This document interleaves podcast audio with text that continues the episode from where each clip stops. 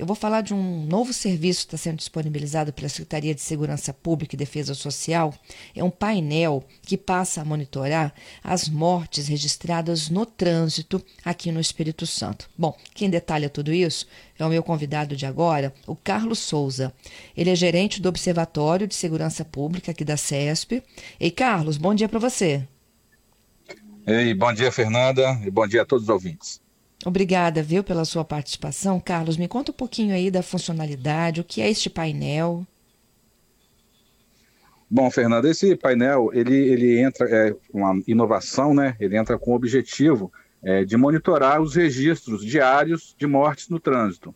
Ele vem a complementar um painel que já é disponibilizado pela Secretaria de Segurança em seu site oficial, que são as mortes no trânsito de atualização mensal.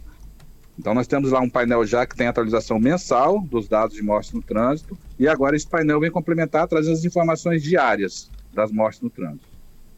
Uhum. E como que vocês reúnem esses dados? São de ocorrências em que vocês atuam diretamente, tipo em rodovias estaduais?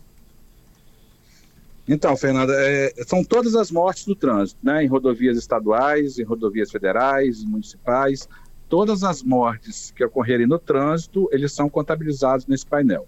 Além das mortes que ocorrem no local do acidente, o painel também contabiliza aquelas mortes onde cuja vítima foi encaminhada para atendimento médico e posteriormente faleceu na unidade hospitalar. Então ele uhum. contabiliza tanto a morte no local do, do, acidente quanto a vítima que sofreu, é, foi socorrida e faleceu na unidade hospitalar. Então, na verdade, o registro ele vem do IML. Exatamente. A gente cruza os dados com as entradas né, no DML. Toda, uhum. toda vítima de morte violenta ela é encaminhada para o DML, né? E, e, lá que é feita a verificação. Então a gente pega o registro inicial do fato e já contabiliza. E quando uma, uma vítima é, falece no hospital, na unidade hospitalar, é necessário o acionamento do veículo de transporte de cadáver para transportar essa, o corpo dessa vítima para o DML. Então aí a gente pega também e contabiliza esses transportes e depois valida com os dados do DML para poder contabilizar no painel. Entendido. E vocês estão fazendo isso a cada sete dias? Então, o objetivo também do painel é uma atualização, um acompanhamento, por que no período de sete dias? Para a gente acompanhar os casos que ocorrem após período de feriado prolongado e final de semana. As estatísticas apontam que nesses períodos, né, pós-feriado e final de semana, ocorre um aumento das, dos acidentes com vítimas fatais. Então, por isso, esse período, esses dados eles são dados assim, preliminares, né, eles vão depois ser validados oficialmente, mas preliminar, preliminarmente a gente está disponibilizando essas informações para que possa ser acessada por toda a sociedade. Uhum. Tá, mas deixa eu só entender. Ele, ele, ele vai se acumulando? Ou seja, a gente tem dados de hoje, de ontem, dos últimos meses? Não, não. Ele vai pegar, ele vai disponibilizar sempre o período de sete dias, dos últimos sete dias. Ele não ele não acumula. Então, para quem quiser o dado acumulado, nós temos o outro painel, que é o mensal. Então, o mensal ele vai acumulando todo mês e o total do ano. Esse outro painel é um acompanhamento diário e ele monitora apenas os últimos sete dias. Entendido. Agora, é, nesses sete dias, o que vocês conseguem fazer com esses dados? Então, o objetivo é identificar os locais onde, onde ocorre e também a quantidade, né? Como eu falei, pós-feriado e, em finais de semana, é, era uma demanda nossa lá no Observatório de Segurança Pública, inclusive uhum. da imprensa, de, de, de, um relatório sobre as mortes, acidentes com vítimas fatais nesses períodos. Então, esse, esse, essa ferramenta vem a facilitar essa comunicação com a imprensa e com a sociedade é, atuando aí numa transparência ativa e disponibilizando os dados é, para que possa ser acessado. Entendido. E aí, dali vocês criam estratégias, né? Exatamente. Ali a gente consegue verificar, por exemplo, se houve um aumento ou não.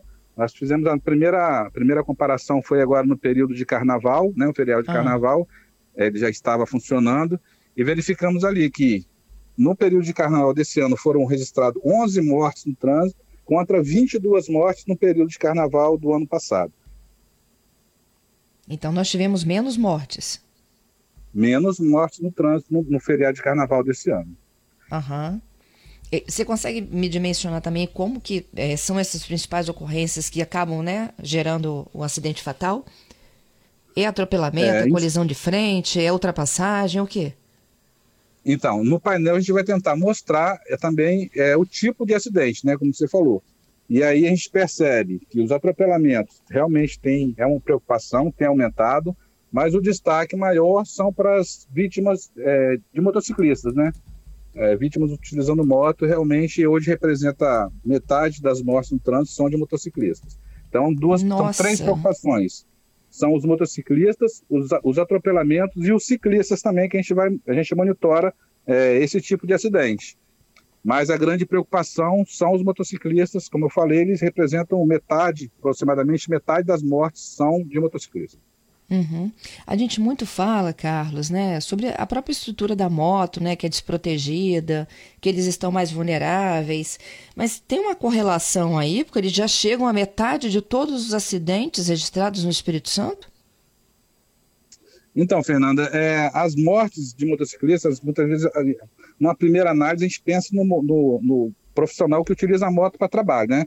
Mas, uhum. na realidade, não é isso que acontece. Eles podem se envolver em grande parte dos acidentes sem vítimas fatais. Mas as mortes de motociclistas com vítimas fatais, elas ocorrem em sua maioria no, no interior do estado, é, em finais de semana, é, onde possivelmente isso que você falou pode ser uma causa, né? Falta de manutenção, é, não, não temos dado aqui, mas podemos inferir também, final de semana, ocorrem muitas festas no interior, então a gente pode inferir o uso de bebida alcoólica, e aí, a, a, somado isso aí, a imprudência do, do, do, motorista, do motociclista, acaba gerando acidentes fatais.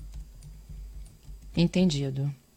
É, então vamos lá, vocês têm os dados dos últimos sete dias, querem fazer um recorte para identificar quais são né, as principais causas e gargalos de acidentes. E esse painel é só para acidentes de trânsito? Sim, ele está monitorando apenas as mortes de trânsito tanto as mortes que ocorrem no local do acidente quanto as mortes em unidade hospitalar, mas somente uhum. vítimas de morte no trânsito, vítimas fatais de morte no trânsito. Entendido.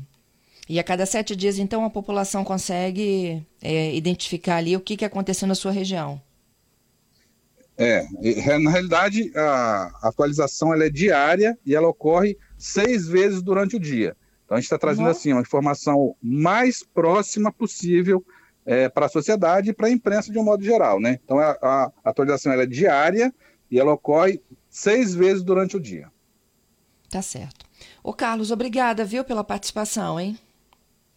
Oi, Fernanda, eu que agradeço a oportunidade de esclarecer aí sobre, sobre o painel de morte no trânsito. Muito obrigada, bom trabalho para vocês. Ok, obrigado, bom dia.